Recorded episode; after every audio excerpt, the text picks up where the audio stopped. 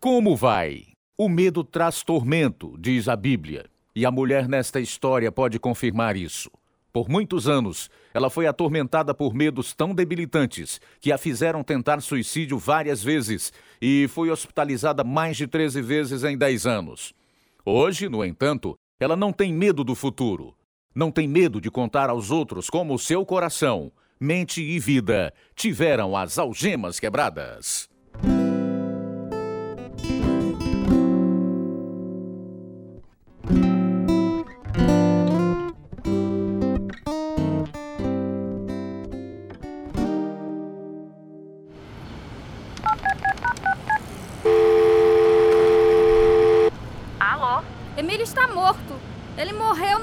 Acidente de avião. Como você sabe disso, Cristina? Eu ouvi no rádio falando sobre um acidente de avião com dois americanos a bordo. Talvez não seja o Emílio. Foi ele, eu sei que foi. Fique calma, Cristina. Tenho certeza de que você está enganada. Eu não estou enganada. É ele. Morreu sim. Eu tenho que ir até ele. Eu tenho que encontrá-lo. Cristina, vá para casa agora. E não se preocupe com isso. Você não entende, você nunca entende. Eu não posso viver sem ele.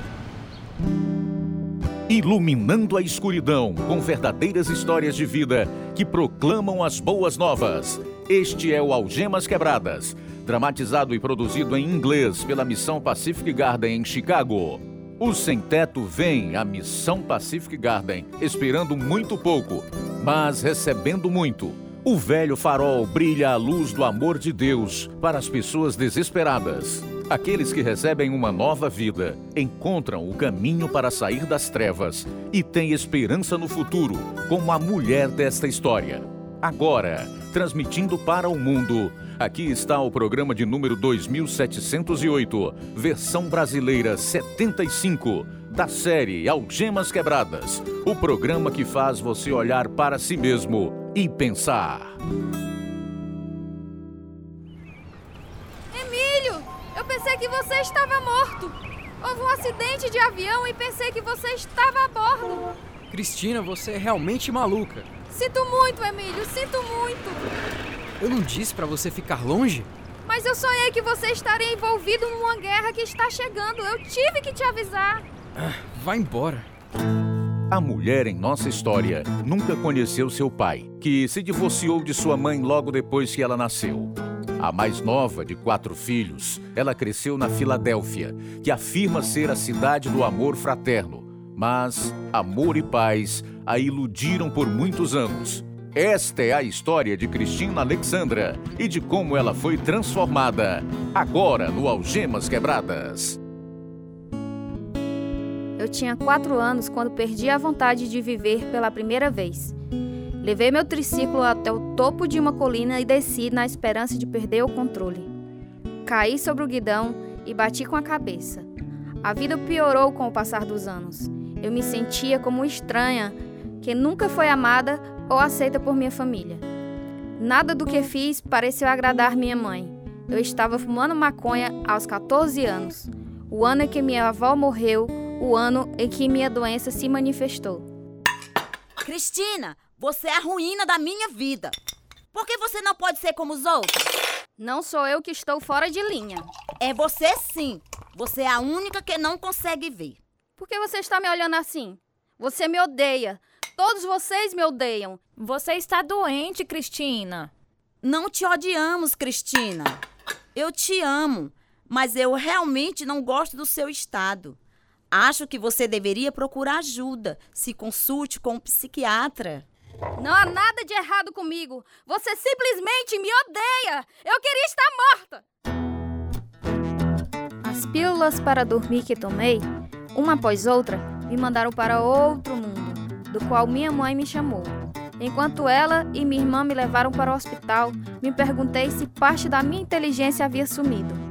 Lá, no hospital, eu arranquei o tubo intravenoso e quebrei a garrafa. Então eles me amarraram e me deram a injeção. Dias e noites cheios de pesadelos se passaram. O médico, desinteressado, me liberou e voltei para a escola. Mas isso também se tornou uma experiência terrível. Eu tenho que encontrar outra escola. E o que é de errado agora? Todos olham para mim como se eu fosse diferente deles. Você está imaginando. Não estou. Meu melhor amigo me largou porque sou muito popular. Cristina, como você espera se destacar academicamente se mudar de escola agora? Eu estou no quadro de honra e eu já tenho bolsa de estudos para a escola de música. Posso ir para qualquer lugar e fazer novos amigos.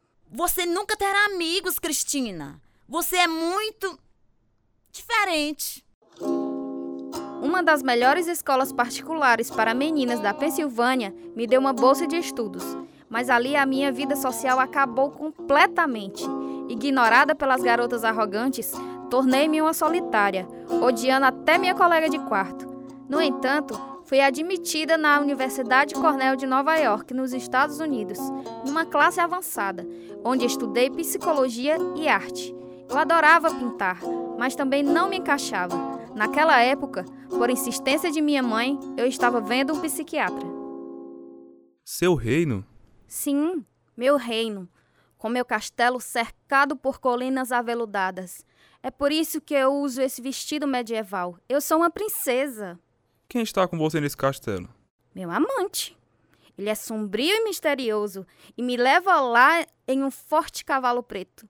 Mesmo agora, sinto o barulho dos cascos cavalgantes batendo e o seu braço forte me segurando.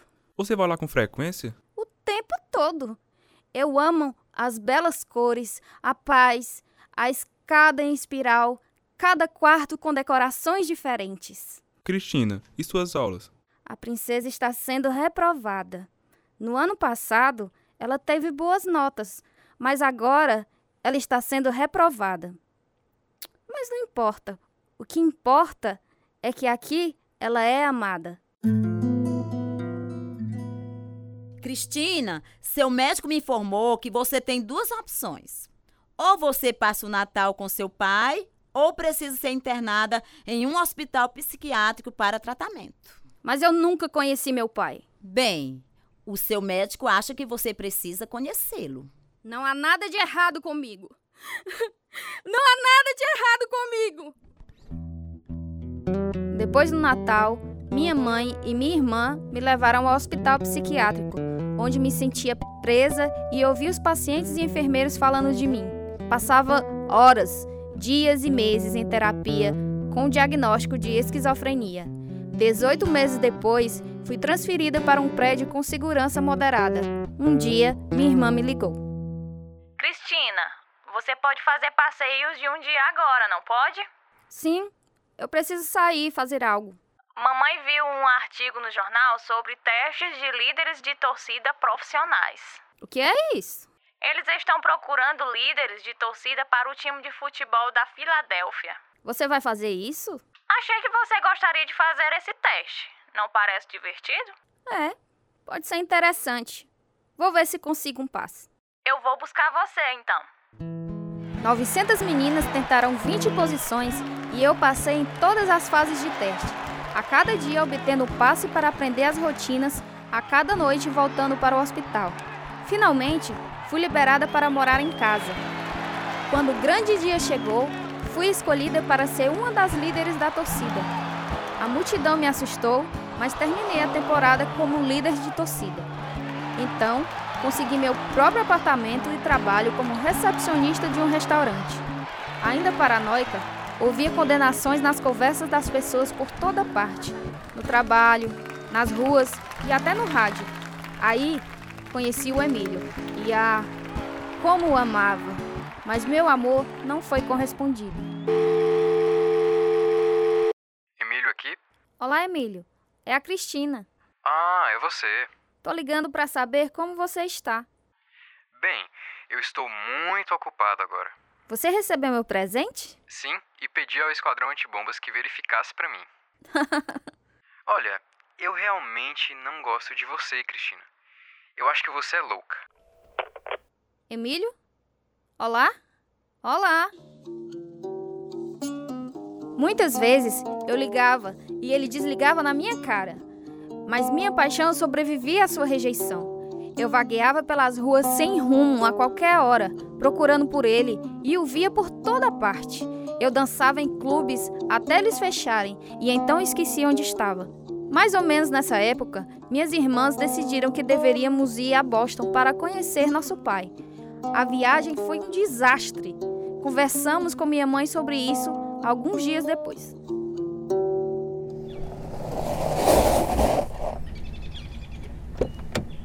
E então, meninas, como foi? Ele não queria ver a gente. Nós o convidamos para jantar conosco, mas ele recusou. Eu esperava isso. Fomos ao seu escritório e o surpreendemos. Ele certamente não estava nos esperando. Bem feito para ele. Como ele está? Ele parece tão velho, mãe. Eu teria pena dele se ele não tivesse sido tão rude. Ele não queria ser lembrado do canalha que ele era, fugindo de nós. Eu era indiferente com meu pai, mas persistente em minha busca pelo amor. Fomos a uma igreja tradicional, mas sempre que tentava ler a Bíblia, não entendia. De alguma forma, senti que Jesus era a chave. Mas como? Uma vozinha em minha cabeça começou a dizer em tom secreto para sair e pregar, porque eu era o segundo Cristo. Fui para o hospital onde minha irmã trabalhava.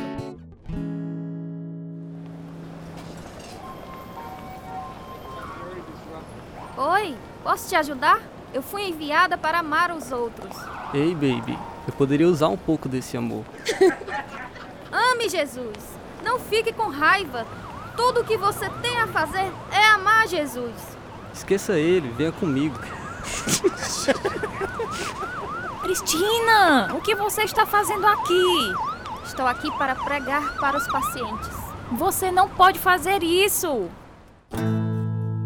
Minha loucura aumentou e eu procurava novas formas de expressão. Emílio, Deus, amor pela humanidade. Minhas pinturas refletiam a confusão do meu coração e eu largava o pincel e corria pelas ruas sem fôlego. Um dia, mamãe apareceu na porta perguntando se eu gostaria de passear de carro no interior com a minha irmã. Eu sabia que algo estava errado. Onde fica a entrada? Aqui, mãe. Instituição mental estatal? Não! Não! Não!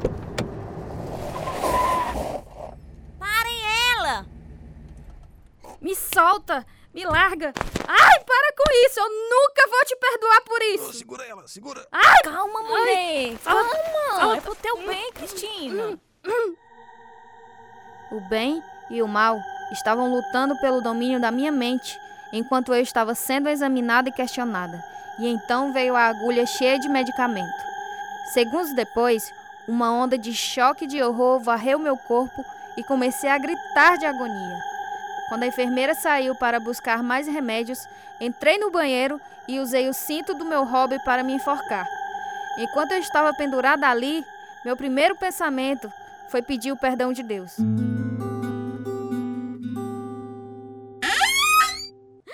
O que você fez? Socorro! Tragam algo para cortar o cinto! Emergência, emergência!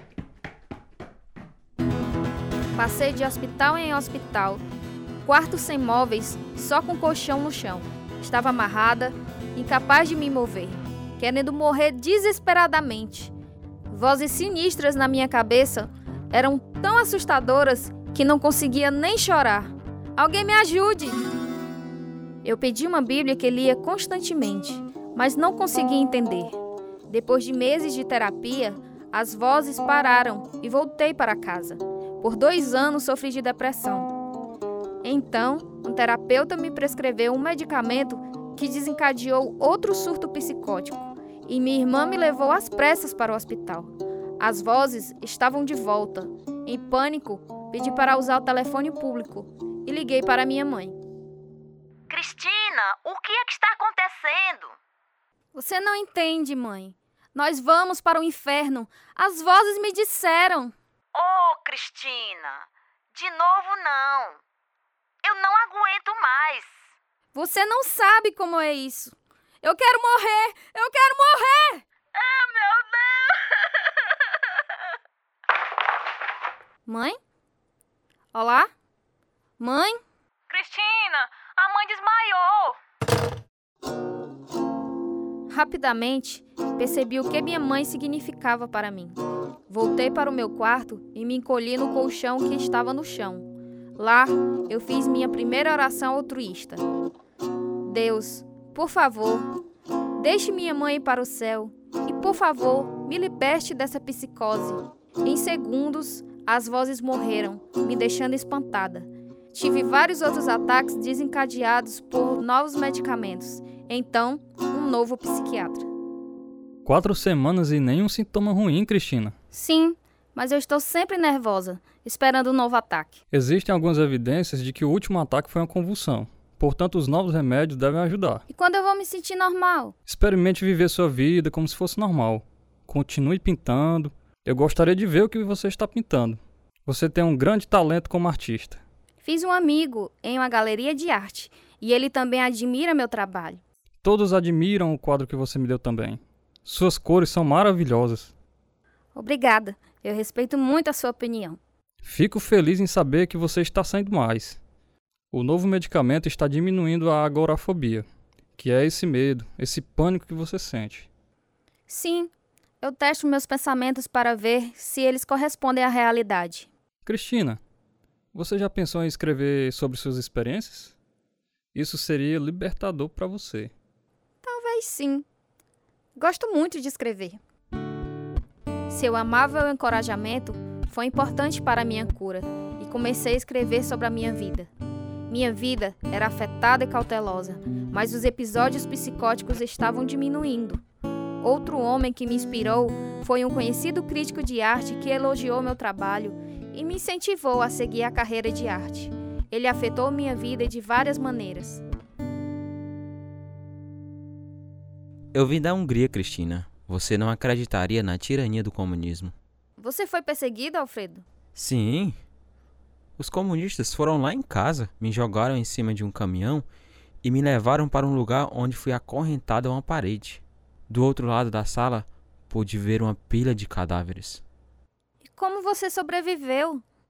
Eu orei intensamente para que Deus me libertasse. E ele me libertou. Eu sobrevivi. Isso aconteceu comigo também. Orei durante um período de grande estresse e senti que Deus me ajudou. Eu nunca tinha experimentado nada parecido antes. Deus é real, Cristina, e Ele é bom. Ele era um homem que tinha passado por um pesadelo particular, não muito diferente da psicose, o que me fez esperar que Deus me libertasse da escravidão da minha insanidade. Conversei com meu terapeuta sobre essas ideias. Encorajo você a buscar Deus, Cristina. Escolha o cristianismo. Isso ajudaria você. Mas existem muitos tipos de igrejas. Então, encontre a certa para você. Eu tentei ler a Bíblia, mas simplesmente não entendo. Mas pense muito no céu e no inferno. Procure uma boa igreja. E comece a procurar emprego também. O trabalho pode ser terapêutico. Mamãe e eu fazemos caminhadas juntas. E ela também acha que eu deveria arrumar um emprego. E? Tenho orado a Deus pedindo que me ajude a conseguir um emprego de babá. Deus respondeu minha oração e me deu um trabalho cuidando de crianças que moravam perto de nós. Ambos os pais eram médicos. Eu já estava cuidando deles há dois anos e uma tarde liguei o rádio e procurei algo de interessante. Ia mudando de sintonia até que parei quando ouvi um homem pregando. Nicodemos queria saber se poderia nascer de novo já sendo velho. Ele se perguntou se seria possível voltar ao ventre de sua mãe novamente. Mas Jesus já estava falando de um novo nascimento, do espiritual. Ele garantiu a Nicodemos em João capítulo 3 que uma nova vida deve vir de Deus. Meu amigo, você também pode saber com certeza se realmente está salvo e se está andando no caminho que chega ao céu. A Bíblia diz em Romanos capítulo 10, versículo 13: Porque todo aquele que invocar o nome do Senhor será salvo. Suas boas obras não levarão para o céu, apenas o sangue de Cristo Jesus. Se você tiver qualquer dúvida sobre a sua condição espiritual, ligue agora mesmo e nós o ajudaremos a saber o que Deus ensina sobre a sua condição. Pegue um lápis e anote este número.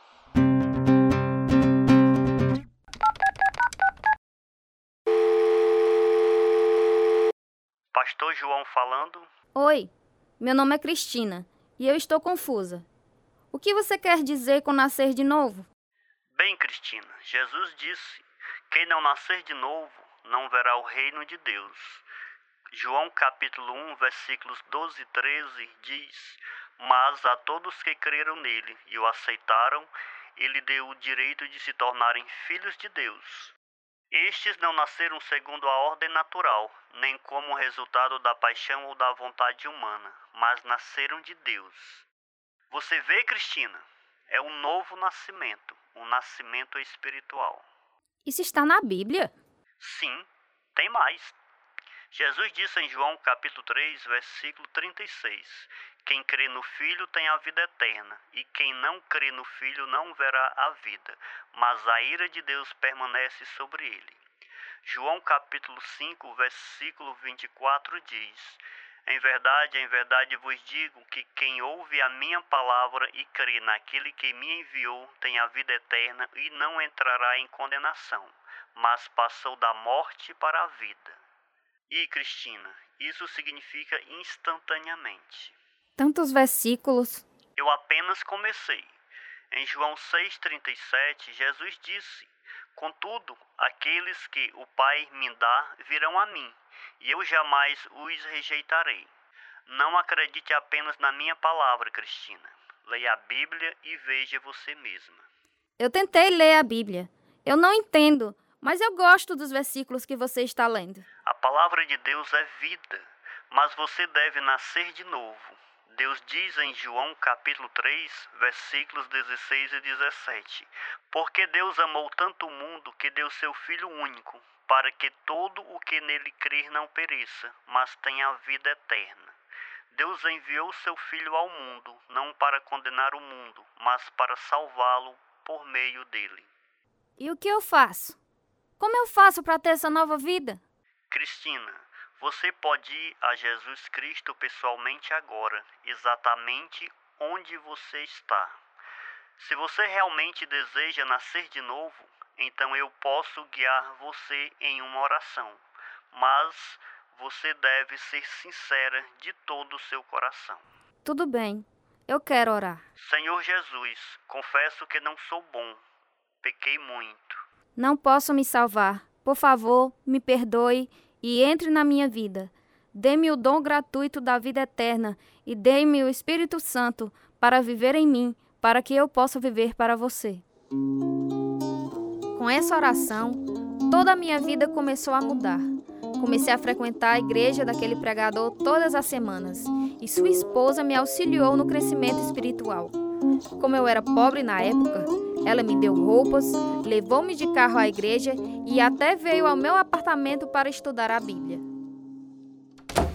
Cristina, isso é para você. Obrigada, Maura. O que é isso? Uma concordância bíblica. Ah, eu queria uma. Obrigada. E essas são mais algumas roupas que podem servir em você. Eu realmente estou muito grata. Que música você está ouvindo? Ah, é meu grupo de rock favorito. Você provavelmente não os conhece. Nem deveria, Cristina. Como cristã, você não deve escolher ouvir músicas do mundo. Sério? Eu vou desligar então. Deus diz: Seja santo porque Ele é santo. Ele é nosso Pai e devemos nos tornar como Ele. Nosso estudo hoje está em 1 João. Vamos ver o que Deus tem a dizer.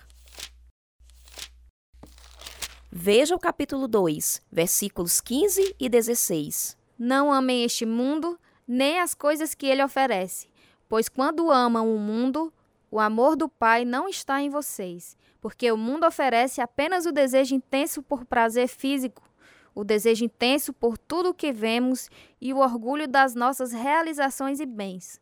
Isso não provém do Pai, mas do mundo. É algo que todos nós temos que aprender quando chegamos à fé em Cristo.